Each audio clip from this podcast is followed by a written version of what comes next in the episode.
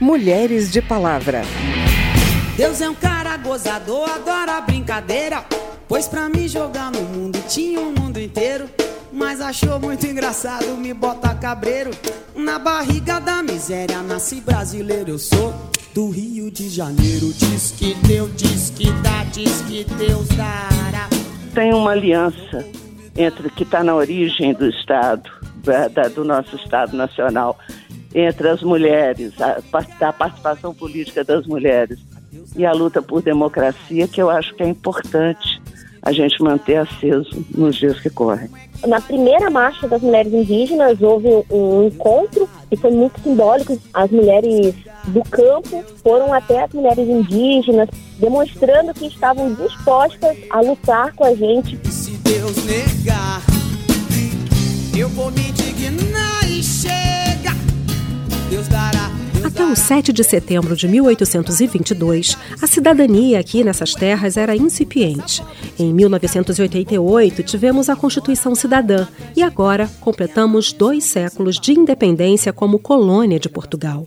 Mas nesses 200 anos, a história da contribuição das mulheres na construção do Estado brasileiro tem enormes hiatos. E quando a gente fala das indígenas, as representantes dos nossos povos originários, esse apagamento é ainda maior. O programa de hoje é dedicado ao bicentenário da independência. Hoje vamos contar histórias de mulheres que comprovam como a participação política foi e continua sendo fundamental para a conquista da cidadania. Eu sou Vera Morgado e te convido a me acompanhar a partir de agora. Se liga aí! Dará. Independência do Brasil foi um processo. Não é que Dom Pedro deu um grito e tudo estava resolvido. Esse processo foi marcado pelo que os historiadores chamam de lutas de independência, verdadeiras revoluções que aconteceram em várias partes do nosso território foram momentos decisivos, construídos por articulações nos bastidores políticos e por gente que liderou e lutou nessas batalhas, homens e mulheres. Fato é que nos livros, na nossa memória, as mulheres não estiveram lá até hoje como se não tivessem participado nem contribuído para o desenvolvimento da nação. Por isso, o trabalho de pesquisadoras como a historiadora Heloísa Starling é fundamental. Independência do Brasil, as mulheres que estavam lá é o título do livro que a professora Heloísa organizou e escreveu junto com a pesquisadora Antônia Pellegrino e que tem textos de outras seis historiadoras. Hipólita Teixeiro de Melo, que foi uma das figuras mais importantes da Conjuração Mineira, é a mulher descrita no texto de Heloísa. Mas ela conversou comigo sobre outras figuras também e afirma que a participação política é um dos direitos mais negados às mulheres na história do Brasil. Nós pegamos sete mulheres que são mulheres que tiveram atuação política na independência, na, na, na defesa da independência, na concepção de um projeto de independência. E ficou, e, e, então o que elas têm em comum é que elas atravessaram a fronteira mais é, difícil para a mulher, que é a fronteira da política até hoje, né? Se você, se você olhar, é o lugar mais proibido para a mulher. E essas são as mulheres que fizeram isso na independência. Então eu tratei de, da Hipólita, que é uma mulher na conjuração, tem uma mulher incrível que é a Bárbara Alencar. A gente acha que a primeira presidente do Brasil foi a Dilma, não foi. Foi Bárbara Alencar. Na 1817, ela instala a República no Ceará, no Crato. Bárbara Alencar é a primeira presa política do Brasil.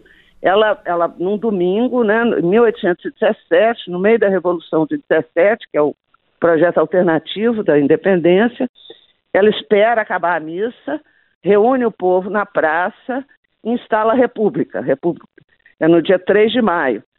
E aí eles vão até a Câmara, depõem os portugueses que ocupavam a Câmara e, e enfim, e a Revolução está instalada no, em Pernambuco e no Ceará. Ela faz isso no Crato. Aí, claro, na hora que vier a repressão, eles, a, a, os portugueses têm um problema, quer dizer, a maneira de fazer, impedir que a mulher é, participe né, na cena pública na política é ocultando essa mulher até hoje. Mas Como é que você vai ocultar uma mulher é, que foi para a praça defender a República em 1817? Né? Não tem jeito. Então eles vão prender a Bárbara, eles acorrentam ela num em cima de um cavalo e obrigam ela a desfilar do Crato até Fortaleza para tentar desmoralizar essa mulher. Essas verdadeiras heroínas viveram momentos épicos quando a coragem delas de ocupar a cena pública fez o país tomar novos rumos. Aí tem as estrategistas, que a Ana, que a Leopoldina, a princesa Leopoldina, como é que ela concebe uma estratégia política e como é que a Maria Filipa concebe uma estratégia militar é, em Itaparica para impedir uh, o desembarque dos portugueses, enfim tem uma que eu acho tem uma mulher sensacional, que pouco conhecida, que é a mulher que vai comandar em Alagoas a última uh, batalha contra da Confederação do Equador, contra Pedro I. Na hora que ela vê que ela vai ficar sem munição, ela é incrível essa mulher, chama Ana Lins. Ela dá fuga aos homens, pensa.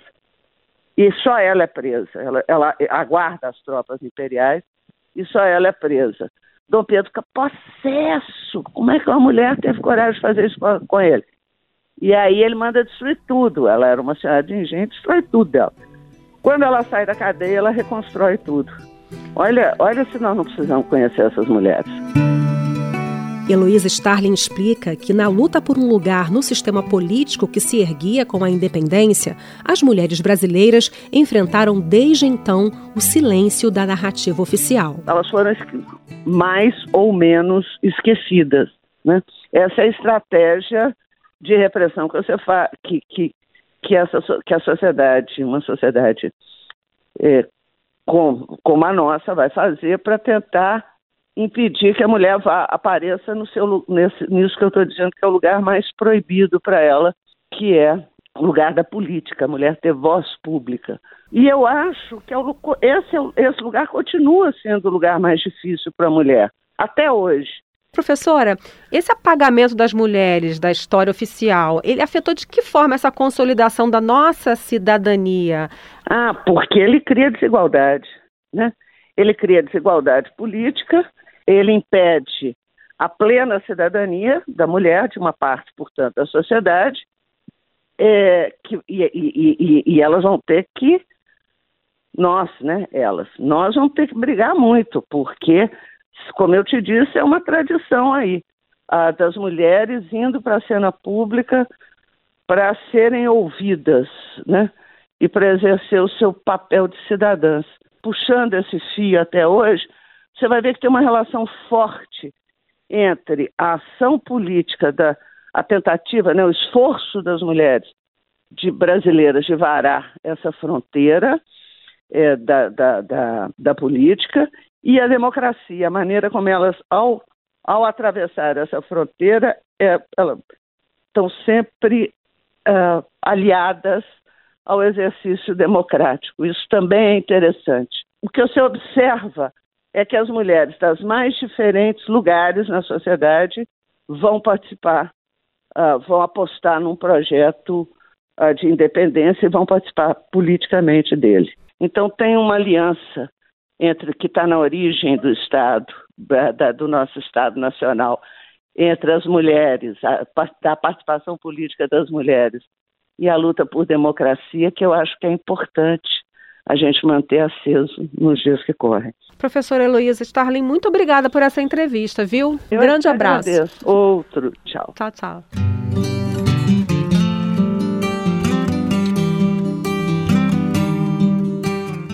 Diante dessa realidade tão atual de violência política de gênero, eu quis trazer um exemplo dos dias de hoje para mostrar como as mulheres brasileiras ainda estão em busca dessa cidadania plena. 200 anos depois da independência. Ingrid Sateré Maué integra a Articulação Nacional das Mulheres Indígenas Guerreiras da Ancestralidade. Ela começa a nossa conversa falando sobre como vivem hoje as mulheres da etnia dela.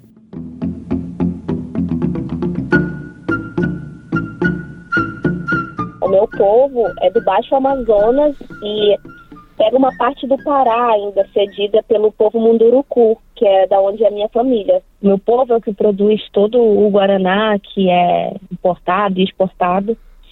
Então, somos poucos conhecidos por isso, mas somos o, o povo responsável pelo cultivo do guaraná.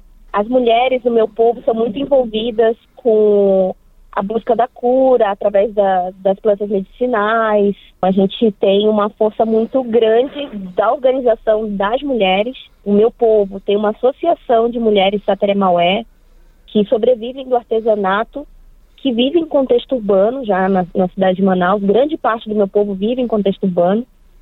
E que, através dessa organização no contexto urbano, por exemplo, durante a pandemia, foi é, o alicerce, assim, para que as comunidades no, nos territórios pudessem receber alimentos, é, receber todo o auxílio que era necessário.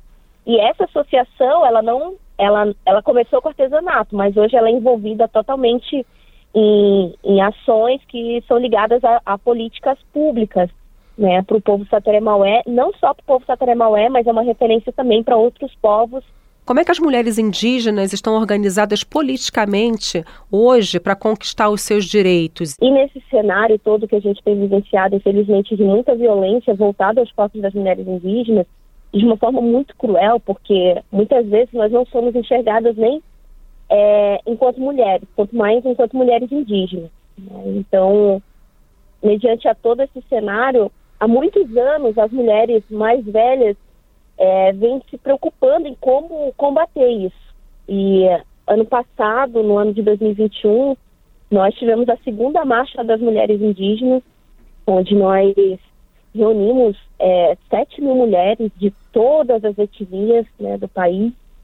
E foi um momento onde grande parte desses, dessas mulheres em seus territórios estavam organizadas debatendo sobre essas violências, tendo a oportunidade de falar, porque muitas delas não conseguiam falar o que sofriam dentro de casa, o que passavam em seu local de trabalho, estudo. Além do combate à violência, as outras grandes metas das indígenas são a maior participação política e a defesa do direito aos seus territórios. Na primeira marcha das mulheres indígenas houve um encontro que foi muito simbólico e muito importante, na qual a, as mulheres é, do campo foram até as mulheres indígenas pintadas de genipapo e urucum, demonstrando que estavam dispostas a lutar com a gente pelo que nos une, que é o combate à violência, a todo tipo de violência voltada às mulheres. E que a gente, a, a partir dali, a gente entendeu que essa articulação tinha que ser fortalecida. Então, damos sequência, de dois em dois anos nós temos a, a Marcha das Mulheres Indígenas, porque nós entendemos que nesse cenário que a gente vive, não dá mais para aceitar que tanto mulheres com, quanto homens, falando enquanto cenário de partidos políticos, apresentem apenas algumas reivindicações para os povos indígenas. Nós entendemos que é hora da gente ocupar com os nossos corpos nós lançamos, né, nessa Marcha das Mulheres, o debate da necessidade de, de termos lideranças é, disputando esse lugar também, sendo no Congresso Nacional, nas Assembleias Legislativas. Então, a partir de 2021, nós começamos esse debate e a formação política. E aí, encaminhando para que essas mulheres pudessem se organizar também nos seus territórios e falar sobre política, entender como é que funcionam os partidos, entender como funciona o sistema eleitoral e, claro, que sempre defendendo em primeiro lugar para que tudo isso aconteça a demarcação dos nossos territórios. Isso para a gente é essencial, a gente não abre mão dessa pauta. Ingrid Sateré Maué, muito obrigada por essa entrevista. Imagina, eu que agradeço. Aquele abraço para quem fica, meu irmão. Deu! Dá! Dará! E esse foi o Mulheres de Palavra. Nesse programa a gente ouviu a Cássia Heller cantando Partido Alto, música do Chico Buarque. A canção Promessas do Sol, de Milton Nascimento e Fernando Brant, com o Milton e o grupo Wacti. E a versão do Zé Cabaleiro para Proibida para Mim, do Chorão e da banda Charlie Brown Jr. A produção foi de Cristiane Baker, trabalhos técnicos Marinho Magalhães. Na reportagem e edição desse programa, eu, Vera Morgado, agradeço a sua audiência. Se você quer sugerir um tema para gente, O e-mail é radio@câmara.leg.br e o WhatsApp é 61 999 78 90 80. O Mulheres de Palavra é produzido pela Rádio Câmara e transmitido pelas rádios parceiras em todo o Brasil, como a São José Web Rádio, da cidade de Prado, em Minas Gerais. Para conferir outras edições do programa, vai lá no site radio.câmara.leg.br ou no seu agregador de podcast preferido. Tchau, até a próxima. Mulheres de Palavra.